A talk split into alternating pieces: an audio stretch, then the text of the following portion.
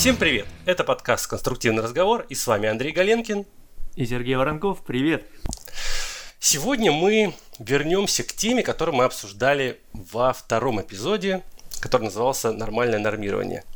То есть сегодня будем опять говорить про нормы. Ну, ненормальные. Да, может быть, нормально, ненормально, это мы выясним. Ну, все, те, те, кто знает наши нормы, понимают, о чем в общем, и сегодня мы опять обсуждаем это не просто вдвоем с Серегой, а у нас в гостях а, очередной приглашенный гость. Это Антон Бесчастнов, а, главный инженер проектов в одной из проектных фирм а, Санкт-Петербурга, нашего, нашего любимого города.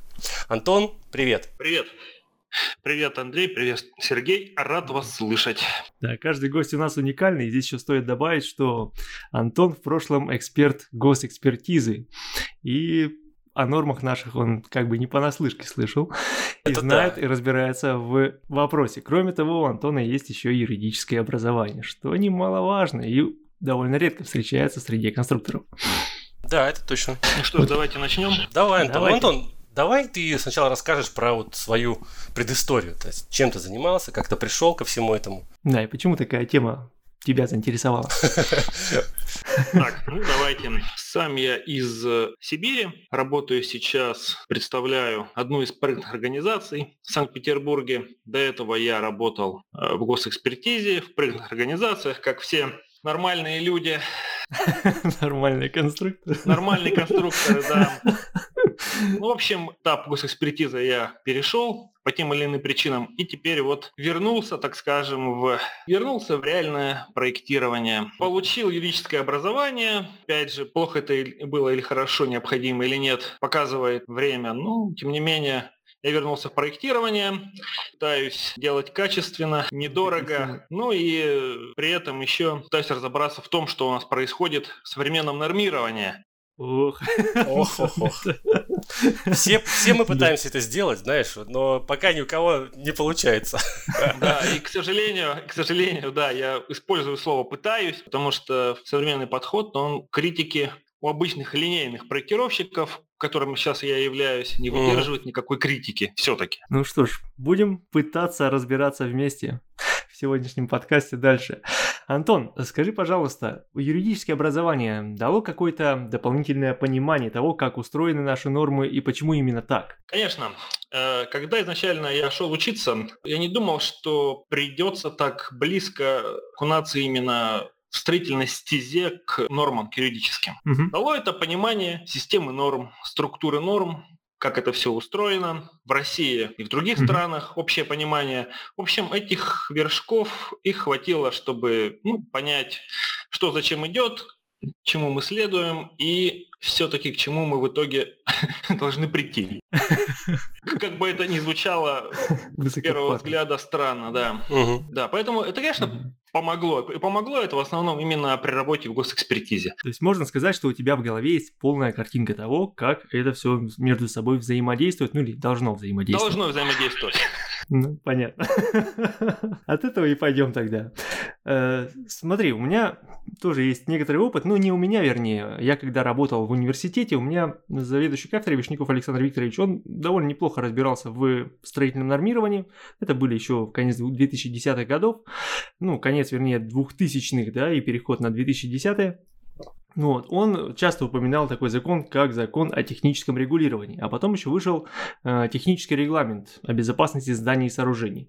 Можешь ли ты пару слов сказать об этих двух нормативных актах и как они в целом повлияли на отрасли? Как они на нормотворчество повлияли? Да, очень просто. Э, с 2003 года вступил в силу закон о технормировании, который зарегулировал нашу деятельность как инженеров, обеспечивающих безопасность. С 2009 года появилась первая конкретика, то есть вышел федеральный закон 384 ФЗ о безопасности зданий и сооружений, который изначально пригвоздил нашу деятельность, разделил ее на добровольные и обязательные правила, нормы.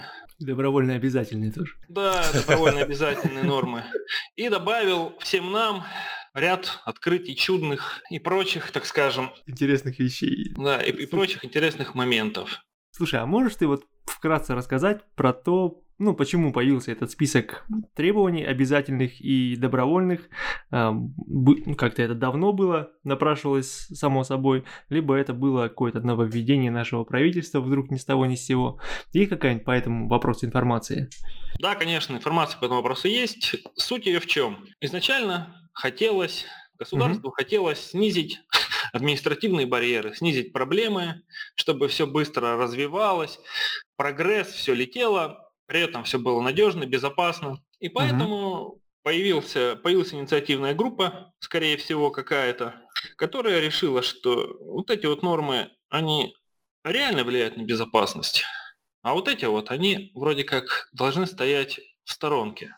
При этом, честно говоря, сколько бы ни копал эту тему по международным критериям, то есть, а у кого еще так?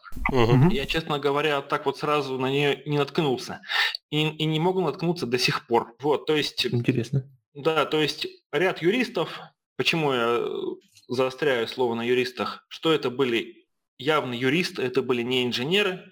Они угу. подумали, подумали и решили часть норм отмести, простым языком говоря, а часть норм сказать, что мы эти нормы ставим наравне с законом. Угу. Вот и все. И после этого уже каждые пять лет этот список обновляется, да? Совершенно верно. Закон о безопасности зданий и сооружений прописал, что раз в пять лет мы будем этот список актуализировать. И это, угу. опять же, явно написали все юристы, а не инженеры. Угу. Ну вот недавно, да, у нас председатель правительства читался о том, что 30% снипов-хрипов у нас э, отменено. О боже, о боже, да? это 985-я, которая у всех зашевелила волосы на голове и да, носу. Да, да, 985 Это, видимо, тоже писали юристы. Конечно, и вот с этого года, замечательно, с 2009 года, а, практикующие mm-hmm. инженеры, институты в нормотворчестве в техническом нормотворчестве, скажу более конкретно, они, к сожалению, от, от, отходят потихонечку на второй план. Начинают рулить юристы. Угу. Начинают они рулить вот именно с делений на императив обязательные нормы и диспозитив добровольные нормы, угу. актуализацию а, и формализацию. Угу. Означает ли это, Антон, что если что-то где-то случается, а, какая-то авария строительная, то если она случается по причине неприменения добровольных норм, то ответственность будет ниже, чем э, если она случается в случае неприменения обязательных норм. Это как? Это значит, что типа, если, если ты нарушил обязательную норму, то тебя посадят на 10 лет, а если ты нарушил добровольную, ну ладно, на 5 посадят. Вот так, да, что ли? Да, вот именно так.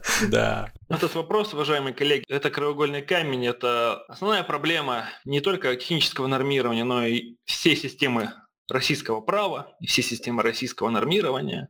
Ох, глубоко мы сейчас заберемся. Про, угу. да, про обязательно добровольность каких-то норм. Поэтому я скажу так, будет решать суд в каждом конкретном случае. По степени угу. вины каждого из квазиучастников строительного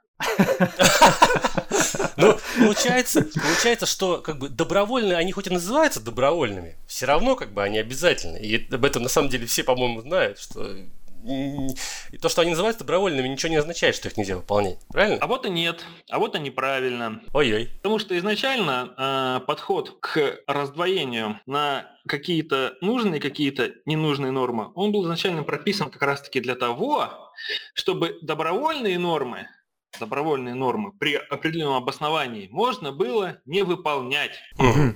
А что за такое определенное обоснование-то, а? Вот. Давайте обратимся к э, высказыванию лиц, уполномоченных, должностных, к их трактовкам.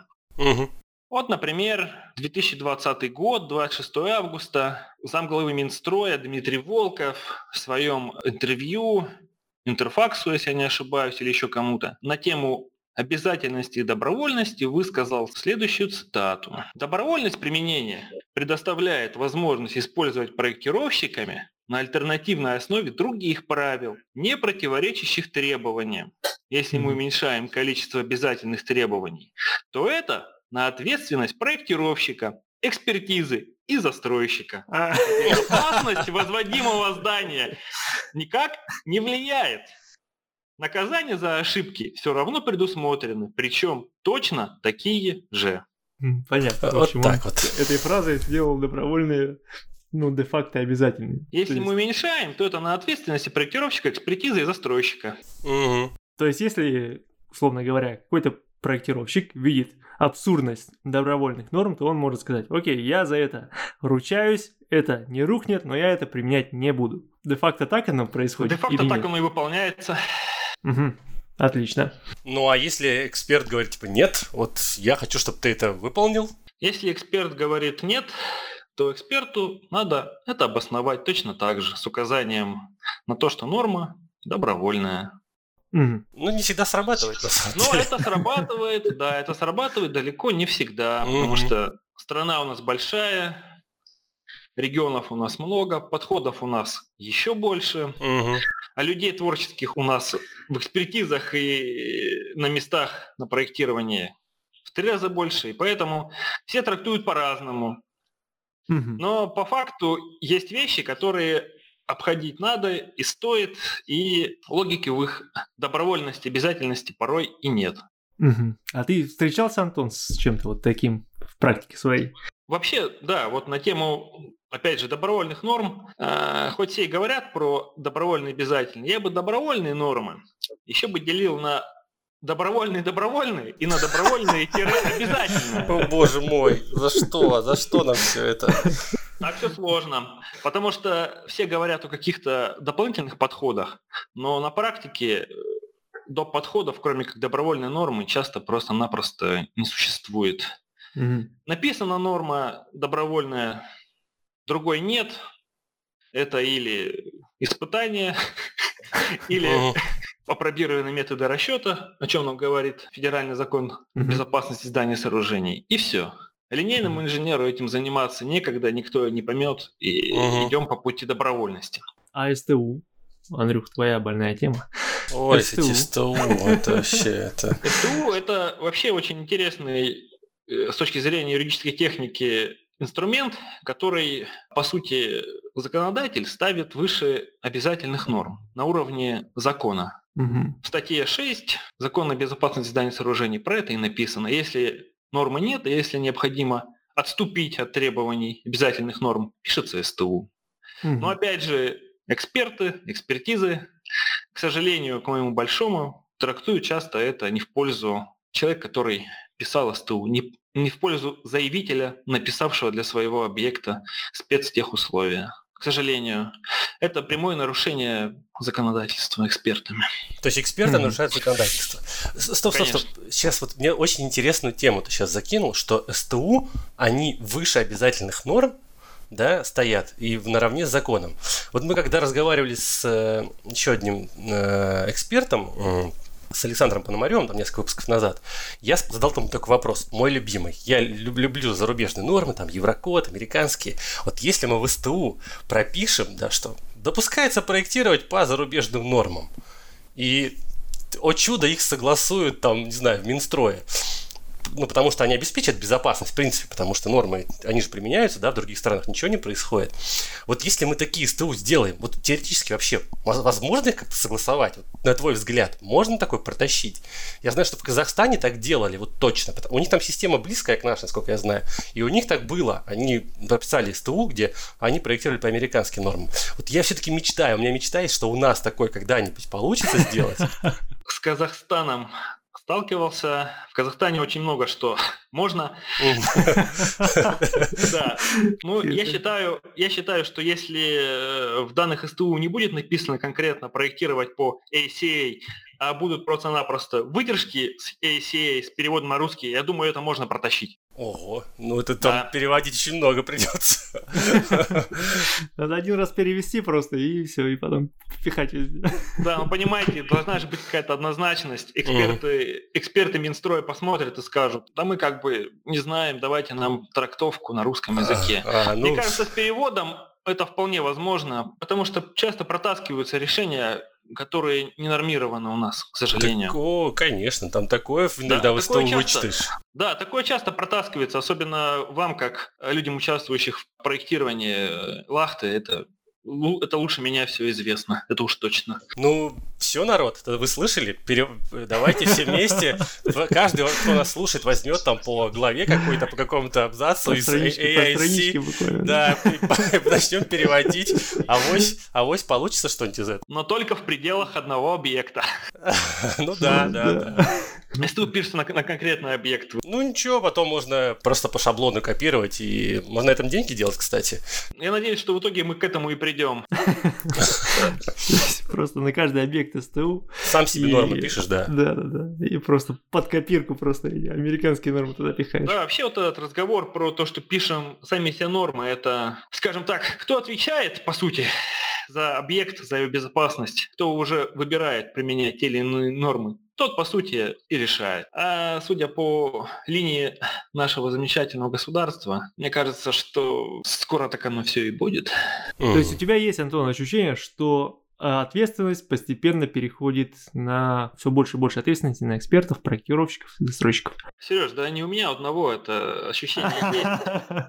Не у меня одного, как, как только появилось разделение обязательные, добровольные, добровольные условно обязательные, за, за которые можно получить условно и реально. Ага. Вот. Это был первый звоночек. В 2012 году, насколько вы помните, Институт лицензирования, проектирования, изыскания и стройки тоже наше государство, так скажем, урезало в пользу саморегулирования. И государство, по сути, нам однозначно стало говорить, мы будем таким арбитром, который будет над всеми, над вами.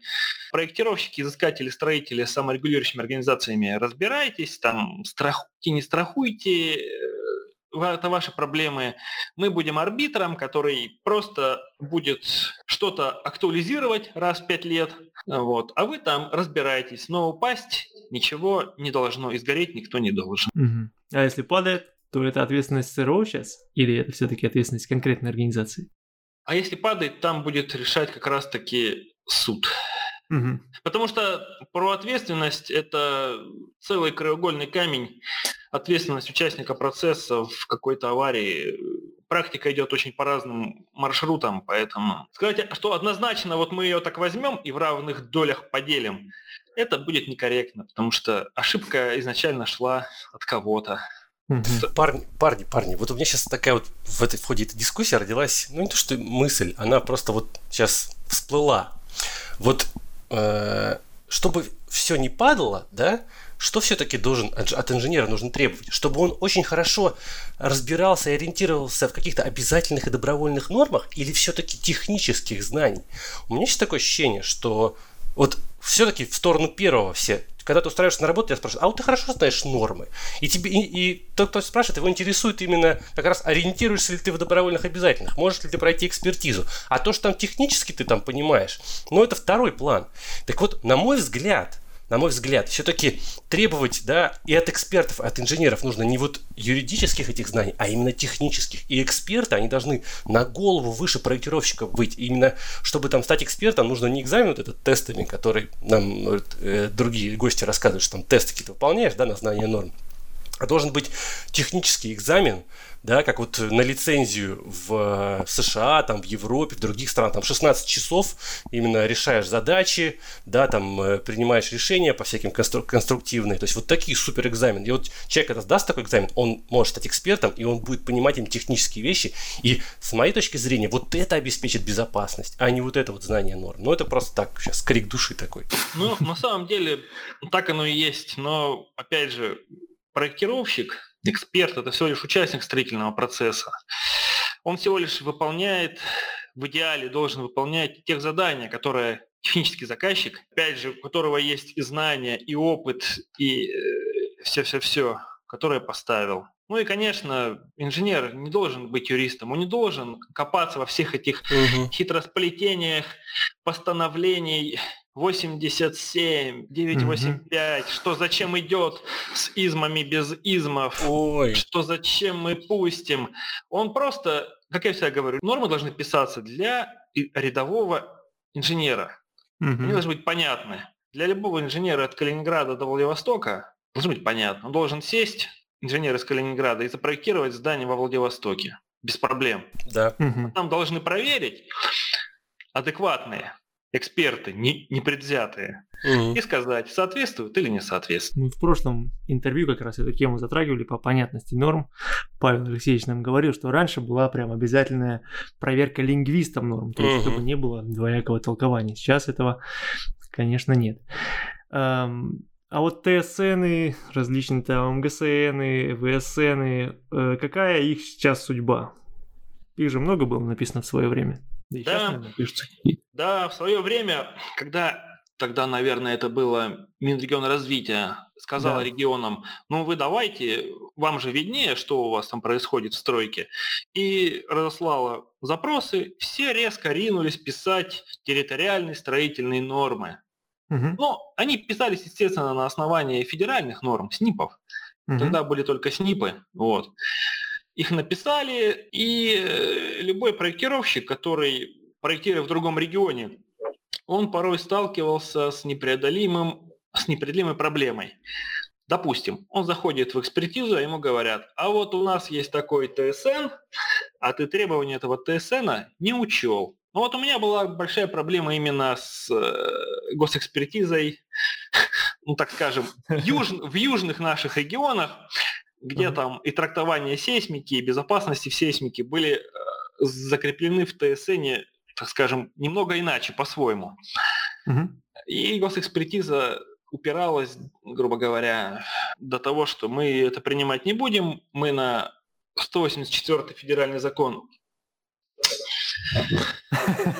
Положили. Да. Запикаем, запикаем. Да, пикаем, да. Это нам не интересно. У нас есть постановление нашего там области, края, нашего субъекта. Мы работаем по ТСНам. Вот и все. Но это все тоже было, по сути, незаконно. Угу. И после этого ты решил менять систему изнутри и пошел в экспертизу. Взорвать изнутри, да, я. Честно говоря, захватил тот хвост, когда э, люди в нашей экспертизе тоже частично смотрели ТСН одним глазом. Угу. То есть вот эти вот отголоски, даже я их захватил. Угу. Интересно. Ну, ТСН а вот... сейчас, они не имеют никакой юридической силы, по сути. Это просто, ну, это просто какие-то очередные рекомендации в очередном Понятно. субъекте. То есть они никакого значения на безопасность, да, не будем сказать так, да. сейчас не влияет. Ну, не то, что положение в них не влияет, а именно то, что с юридической точки зрения, то, что ты применил ТСН, ты себе хуже сделал, да, можно сказать. Ну, или, может быть, ну, если, если оно противоречит обязательно. Если оно противоречит. Угу. Интересно.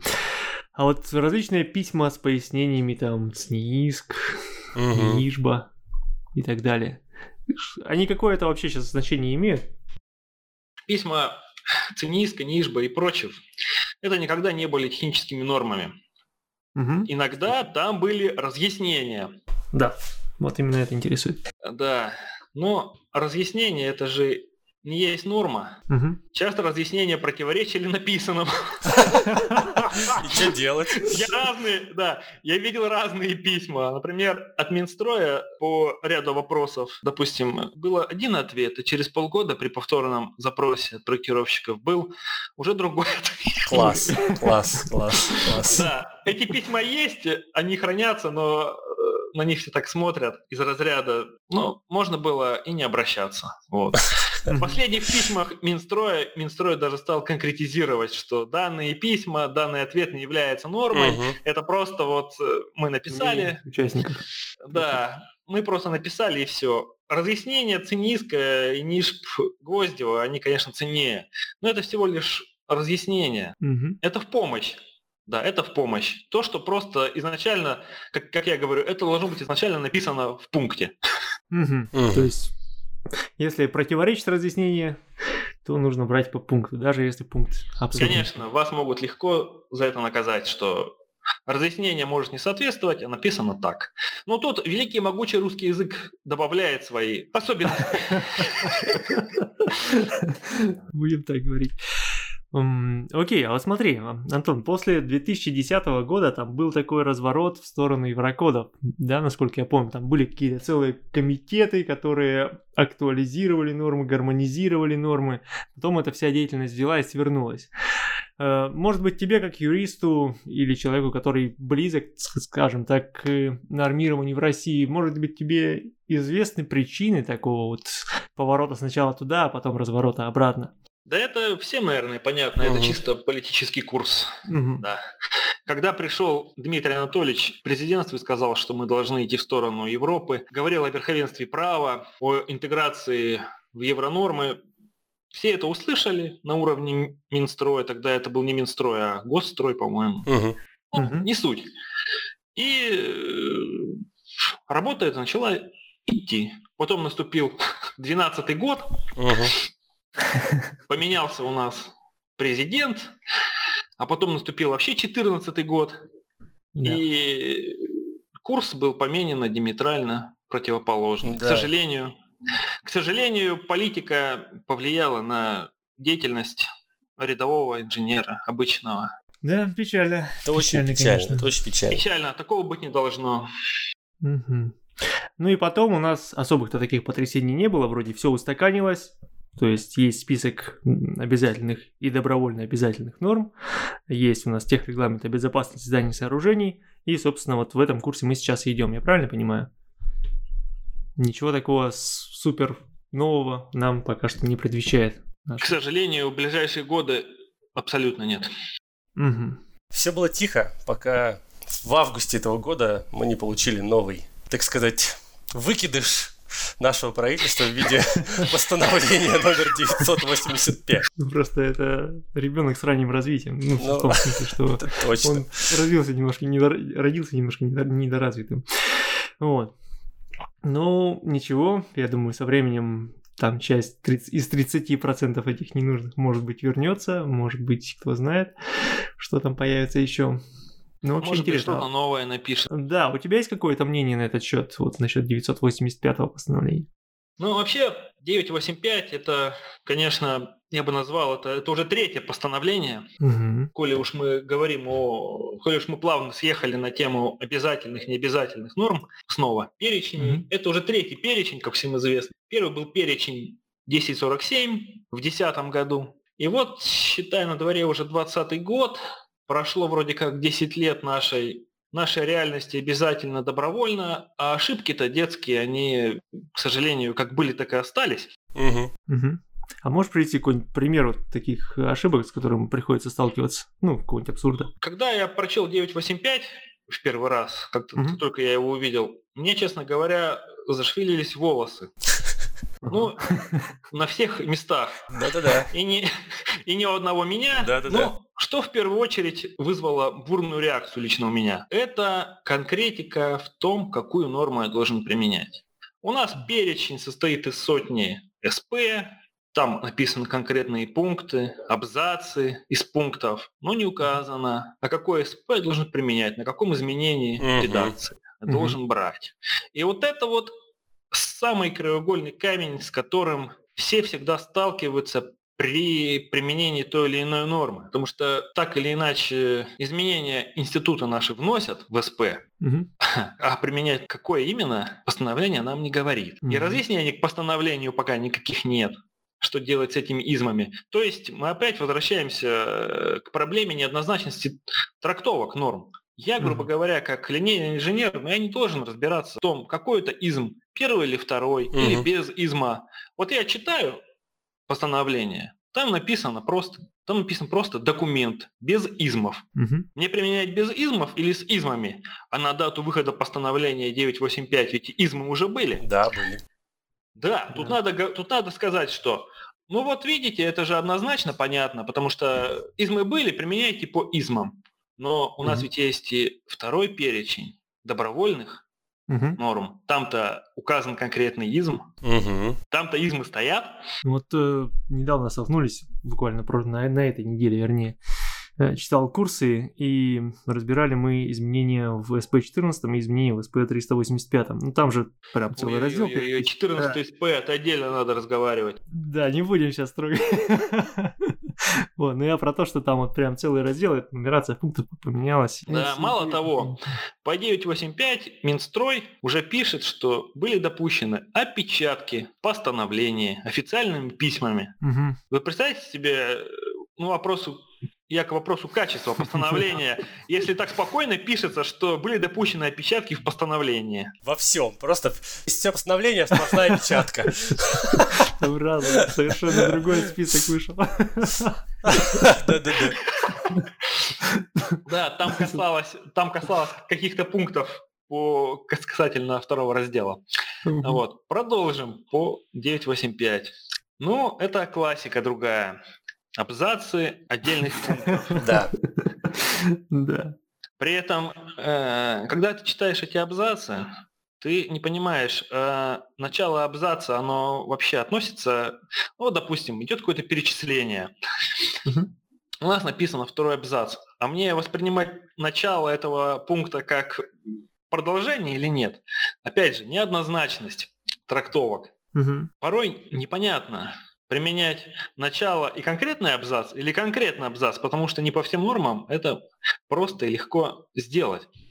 Угу. Ну и краеугольный камень, который идет, второй краеугольный камень, который идет с 10.47 еще, это указание, которое никуда не ушло в самом конце, это примечание к перечню, что то, на что ссылаются указанные пункты обязательных норм, не являются обязательными. Вот это... У меня сейчас просто заворот мозгов произошел. Я... Да, проблема, проблема бланкетирования отсылки норм технических. Это вообще просто ужас. Допустим, есть пункт обязательно, который ссылается на карту, ну, допустим, по снегу, да, Мгм. нагрузки по разным регионам. А карта добровольная. Пункт обязательно ссылается на добровольную карту, карта добровольная. Получается, э, надо брать, то есть, получается, можно брать в каком-то другом месте. Но пункт ведь ссылается. То есть, Коллизия. нарушена логика. Нарушена логика построения норм. Мгм. Типа нагрузку брать по карте такой-то, а карта не А нет, да. А карта, а карта не Обязательно. обязательно. Да. Или написано еще там-то, а эта норма не обязательно. И ты сидишь и думаешь, как бы Ну, ты знаешь, как проблема с запятой. То есть обязательно берите по карте такой-то, но карта не обязательно. Да, ну карта не обязательно, да. Занимайся, как там, вы, вы можете пойти э, там, брать снег там и сейсмику по ТСН, но ТСН тоже не обязательно. Да. Но отвечать все равно будешь ты за Э, Понятно. конструкцию, которая запроектирована на дальний снег. Ну. Воп- Касательно снега, таких вопросов еще целая масса. Так, ну и в самом постановлении, в самом начале, даже вопрос вступления в силу этого постановления. Мгм. Тут, тут наши законодатели сделали коллизию с городкодексом касательно Мгм. сроков. Вот. Сроки там различаются, к сожалению, вступление в силу. А, что ты имеешь в В, виду? город, а в в городкодексе вопрос применения 1521 прошлого постановления или 985, он привязан к дате подписания получения ГПЗУ Мгм. на объект капстроительства. Мгм. Вот. А постановление говорит просто с 1.08.2020 применяйте нормы, которые написаны у меня в части. Вот. Мгм. То есть коллизии, коллизии, еще раз коллизии. Ух, коллизии. Уж эти коллизии везде они и в биме коллизии, и в нормах коллизии. Окей. А, Есть ли на твой, на твой взгляд какие-то решения вот данных вопросов? Ну, кроме того, что, не знаю, начать все сначала. Может быть, проще на, на самом деле начать все сначала. Мне нравится такой И подход. Мне нравится подход. Систему, да. Все снести и все заново построить. Или Да. все-таки преемственность норм это обязательное условие создания новых норм? Вот, да, вот этот вот тоже мой любимый вопрос, который мы часто с коллегами обсуждаем. Актуализация раз в пять лет, новые нормы. Новые нормы, вот послушайте слово, фразу «новые нормы». А что конкретно в этих нормах, которые, по которым мы сейчас работаем, а, 16 СП, 14 СП, 22 СП, 63 СП, 64 СП. Ну, те, кто знает, тут в курсе из конструкторов, ш- о чем я говорю. Вот что конкретно в них нового, какая там техническая и научная новизна относительно того, что было в советских СНИПах. Вот давайте, практикующие инженеры, поговорим на это. Ничего нового там нет. Там, знаете, что там новое появилось? Там новые всякие глупости. Вот, например, запретили фермы с, там, с нисходящим и исходящим раскосом использовать. Это вообще бредятина полная. Потом запретили, запретили использовать тяжи в КС-3. Тоже бред. Запретили считать прогон распорка, если он сверху опирается. Зачем это вообще в нормах писать? Это что за ахинея бредовая? Вот, вот это вот новизна, это всех, вот это просто бесит всех, как я понимаю. А как же композитная арматура? О, что? Это... Композитная Ну, арматура, Сереж, это новинка из давно заброшенной... Да, Это ирония. да, да. Ежик. Ой, и когда вот начинаются все эти разговоры за актуализацию, за то, что что-то реально новое, ну, меня это вызывает в очередной раз смех про реальную новизну норм. Вот, допустим, есть куча вещей, которые действительно отражены в иностранных нормах, и можно было просто взять так их и аккуратненько, проделав там, пройдя все формальные процедуры, перевести в наши нормы. Угу. Ну, вот, допустим, всеми любимый э, и замечательный T-фактор, ну, кручение крайних балок в железобетоне. Пере- Арматура на кручение, допустим. Потом э, в железобетоне замечательная ан- анкировка, ну, анкировка э, стат-болтов на бетон в Мгм. в зонах продавливания. Этого же у нас нет, но у нас иногда применяются эти изделия. Мгм. Ну и таких, я думаю, примеров люди... Это не то, что сразу на ум пришло. То, что, в принципе, действительно позволит снизить затраты, трудоемкость и, и внедрить что-то реально новое в строительные технологии. Но, по сути, этого-то не делается. То есть просто Да. пере- перемалываются старые советские нормы и все. Из пустого в порожнее. Да, Да. дописывают слова, там всякие абзацы, да, выкидывают туда-сюда. Ну, кстати, у меня при- Ну, пример сейчас в голове. Вот Ты про железобетон сказал, да, Антон, два примера. Вот я все Да. давно ратую за вот метод, э, подход к расчету на устойчивость конструкций. Вот он всем давно известен уже много лет, он не новый, вот, который используется в зарубежных Мгм. нормах. Это вот у нас все эти расчетные длины, которыми все мучаются. Это вот давно уже в Европе, там, в Америке никто этим не мучается. Да. Есть другие способы. И эти, это причем известно, как бы всем и в советских учебниках это есть. Вот, вот включить вот это. Причем там никакое исследование Да. не нужно. Это просто строительная механика. Просто прописать, что можно использовать другие методы, кроме метода расчетных длин, там нелиней, там с учетом геометрической нелинейности расчет и все такое. И все, это, это пара абзацев написать, ребята. Не надо ничего сложного делать. Да. При этом э, самое смешное, что нормы у нас недостаточно конкретизированы. Они стали жестко формализированы, но недостаточно конкретизированы. Почему бы как раз э, нашим институтам не пойти как раз таки в сторону конкретизации норм? Это ведь не паханное поле, по сути.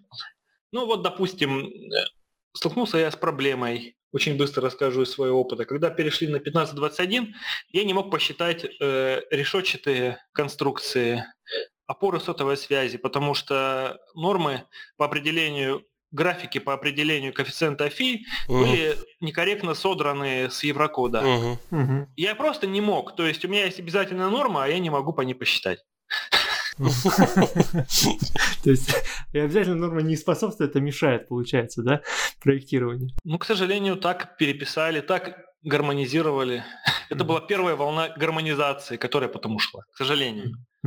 А вот это вот название меня прям до сих пор вымораживает. Почему нельзя сейчас просто написать SP14, там бла-бла-бла. Ну вот, почему про SP14? Потому что на этой неделе на курсах он был. Ну Вот, сейчас там пишут SP14 в кавычках, SNIP 2, ну, какой там 0, 7, 80, 81 со звездочкой строительства сейсмических районов. Почему нельзя просто написать SP 14, там, 13, 30, 30, 20, 18? Нельзя просто написать SP14. Да, да, вот именно. Без троечек. Без троечек Вот. никак не, получится. троечки, трой... Да, троечки это шифр того ведомства, да, которое разработало. Да, я, Вот. кстати, узнал только у вас в, в вашем подкасте. Видишь, Серега, мы знания, узнал знания перед подкастом. Это хорошо. Вот. Ну ладно, с этим понятно.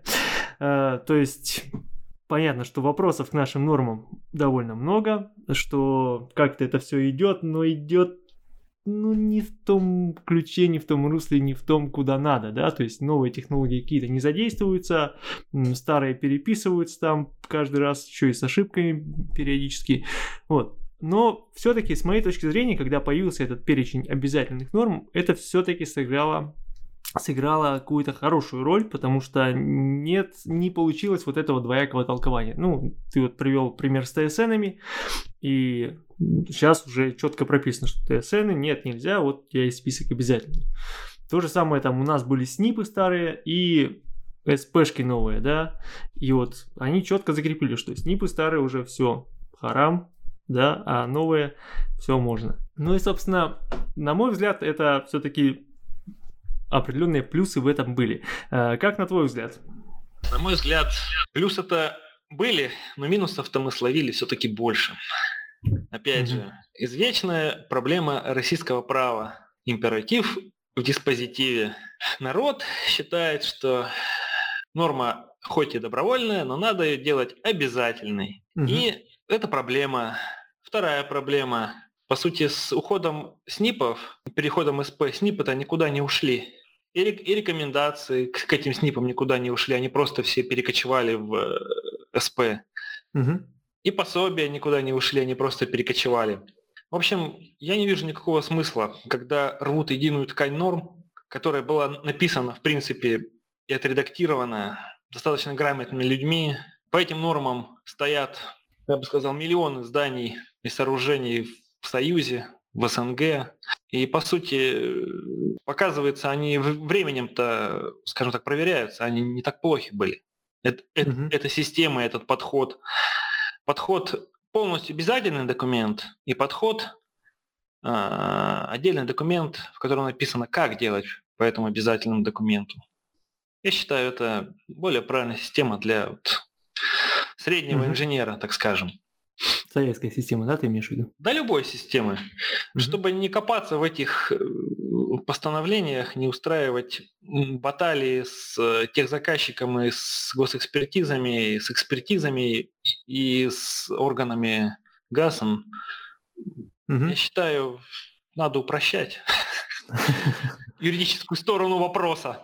абсолютно, все с тобой абсолютно согласны. Да, это, это всем понятно, просто почему-то юристам это не всегда понятно. Работы меньше, наверное, будет. Ну вот, вот именно, они же, им же нужно деньги зарабатывать. Вот они, вот они это все и придумывают. Понимаешь? Раз в пять лет. Да. Раз в пять Срубил бабла, да, и все. Премия, премия, раз в пять лет. Да, раз в пять лет.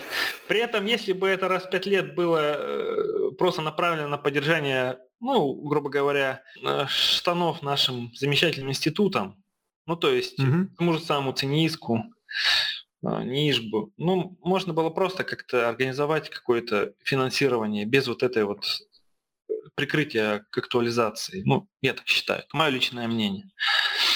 Угу. А как ты думаешь, играет ли какую-то роль лоббизм при создании новых норм? Ну вот, к сожалению, стало им в последнее время сильно попахивать этим лоббизмом. Андрею, наверное, очень хорошо известен этот пункт в старом советском, да. в старом советском СНИПе 2.23.81 со звездой, угу, где написано, угу. что для сварных сечений вы, пожалуйста, допустимый критерий на 5% не превышаете, то есть не лепите запасы, угу. экономьте сталь. Угу. Потом этот пункт куда-то быстренько потерялся, так скажем. Вот. А пришли новые пункты с, с новыми определениями э, касательно местных устойчивостей, ну, условной гибкости стенок, угу. расчет всего этого.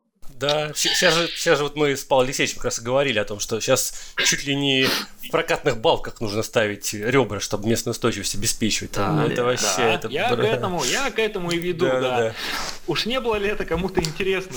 Ой, ой, вот не знаю, мне кажется, это просто головотяпство. Это вряд ли это лоббизм. У нас э, не так, как в Америке, да, там вот лоббизм, ого-го. Но там, понимаешь, лоббизм, с одной стороны, лоббизм, да, производитель стали, который заинтересован, да, в том, чтобы стали было побольше. С другой стороны, лоббизм э, застройщиков, да, проектировщиков, которые хотят поэкономичнее, да, чтобы все было рациональнее. И вот это борь- в этой борьбе рождается истина в виде нормы, которые одновременно и надежные, и экономичные. Вот все, и все рады. Ну, это так в Штатах. Да. А у нас, насколько я вижу, кто ближе, тот и...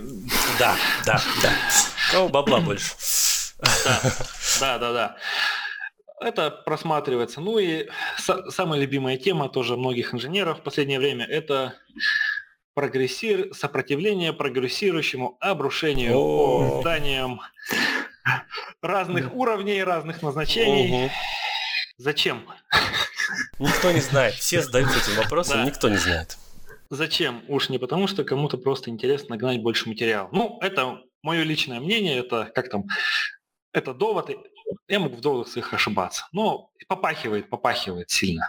Понятно. А чтобы, ну, смотри, у тебя есть юридическое образование. Наверняка ты заметил, как изменилось твое восприятие тех или иных вопросов в нашем нормировании.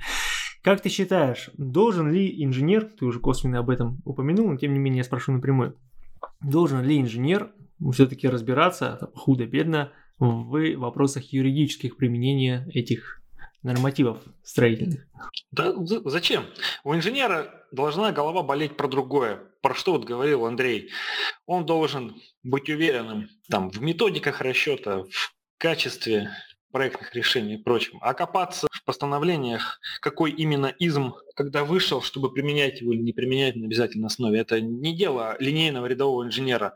Главного специалиста, который, скажем так, формирует политику безопасности, mm-hmm. механической безопасности здания, ну, возможно, это его вопрос. Но э, рядового инженера нет. Mm-hmm. Понятно. Хорошо. Э, и все-таки, что с этим делать? Как с этим жить? И какой на твой взгляд, разумный был бы выход из данной ситуации? Ой. Ой-ой-ой-ой-ой. Без этого не получится.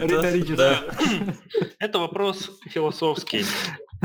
Я попытаюсь, да, я попытаюсь сформулировать вот так. К схеме норм США мы придем не скоро. У нас разный подход в системе права. Угу. В, США, в США другая правовая система. Там все нормы идут снизов. Там прецедентное право. То есть упало, по какой-то причине что-то произошло, там прогнулось, люди все это дело проверили, поняли, погнали дальше. Выпустили нормы с пояснением и прочим. У нас другая система права. У нас верховенство законов, а не практики правоприменения. По крайней мере, так написано в основных документах. Да. Поэтому нам, скорее всего, надо идти к выпуску однозначных документов, в котором будут только обязательные нормы, которые надо все, скажем так, выполнять, и должны быть пособия, где написано, почему надо выполнять этот пункт, как это проще всего выполнить. Мне кажется, надо идти э, в сторону упрощения понимания норм и большей э, формализации, чтобы все неоднозначные термины были оговорены, описаны, чтобы не было трактовок неоднозначных, чтобы никто тебя не, особенно специально не ловил за, за эти трактовки. А вот mm-hmm. там вот есть пункт применения, там примечания, вот, которое, на которое ссылается. Вот по нему вот у вас ему не соответствует. Mm. Там, как, там какое-то ваше решение. Но ведь, по-моему, уважаемые коллеги, все это уже было, да? Полностью обязательные mm-hmm. документы и те документы, которые раскрывают то, что было в обязательных. Это, по-моему, все уже было совершенно недавно, да? Mm-hmm. Ну вот, мне кажется, надо идти именно в направлении однозначности норм и, нормализа... и полной формализации. Ну вот, mm-hmm. ну вот это смотри, это как раз-таки вот эта система, да, что ты говоришь, обязательный документ и его толкование, намерение, да, вот этих требований. Так вот как раз это то, что есть, э, ну, с точки зрения именно состава самих норм, то, что есть вот как раз-таки моих любимых, извините, пожалуйста, американцев. У них есть четкие пункты и всегда есть комментарии, в которых написано, почему, зачем и как нормальным языком, не вот этим суперсложным там, а откуда это взялось. И вот по сути, если это несложно сделать, я так понимаю, вот некоторых э, ну, последнее обсуждение видел там в группах э, в Телеграме, что в железобетоне вроде какое-то такое направление было, да, прощупано, что пытались что-то сделать, но вроде что-то ничего не вышло. То есть, да, я согласен, что действительно нужно, мы должны в этом направлении двигаться. Мы еще Серега это во втором эпизоде тоже обсуждали, mm-hmm. что вот это не тоже, на, на наш взгляд, это тоже самый логичный, э, логичное направление, в котором мы должны двигаться. То есть я за тоже топлю. Ну да, я тут полностью поддерживаю. Ну, вопрос как? вопрос как? Вопрос как? Ну, вопрос как, нужно, да. понимаете, э, тут вопрос в активности инженерного сообщества. Вот я все-таки мечтаю, что народ вот начнет шевелиться активно, да, в этом плане и начнет задавать вопросы. Инженеры начнут как-то активно сотрудничать, ну, не знаю, с нормотворцами, пойдут сами в нормотворцы и начнут писать вот эти нормы когда-нибудь. Да, не сейчас, не, там, не через год, не через два, там, через пять лет. Может, наслушаться наших подкастов, может, целое поколение в какое-то вырастет, да, сегодняшние, студент, сегодняшние студенты, и пойдут писать нормы с пояснениями, и, и будет все, через 10 лет мы будем жить в идеальном мире.